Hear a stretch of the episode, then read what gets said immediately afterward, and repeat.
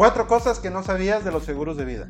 Soy Juan Carlos Arana de Arana Asesores, profesor en tranquilidad financiera. ¿Tienen unos minutos para unas finanzas más tranquilas? En los seguros de vida se puede ahorrar, independientemente si tu seguro es de vida, es de ahorro o solo seguro de vida. Puedes hacer ahorros como si fuera un pagaré a 30 días, pero con la ventaja de que se puede ahorrar en la misma moneda que está el seguro, ya sea dólares, UDIs o pesos también te generan un rendimiento. Por lo general, no hay montos mínimos para aperturarlo y lo tienes disponible después de 30 días. Los seguros de vida te pueden ayudar en vida en caso de que te diagnostiquen una enfermedad terminal, ya que te darán en vida un adelanto de la suma asegurada que te puede ser de mucha ayuda para esos últimos gastos o tratamientos médicos, para hacer más llevaderos esos momentos y también dejar más en orden la situación financiera con nuestros seres queridos.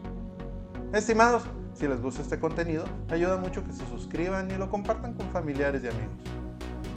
Si alguien fallece y por alguna razón no le avisó a sus beneficiarios y no tenía agente de seguros, el seguro de vida aún se paga en caso de que, de que lo tuviera.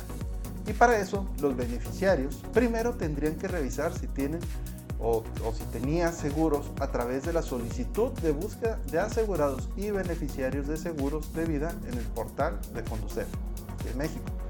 Pero, ¿para qué llegar a eso? Mejor contratar con un agente de seguros que te ayude aunque ya no estés.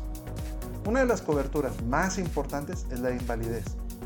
Es otra cobertura que se paga en vida en dado caso de que algún médico del trabajo nos determine con una incapacidad total y permanente y entonces si la tenemos contratada, el seguro nos pagará en vida el monto contratado de esta cobertura y puede ser una enorme diferencia para el que contrató el seguro en esos momentos complicados.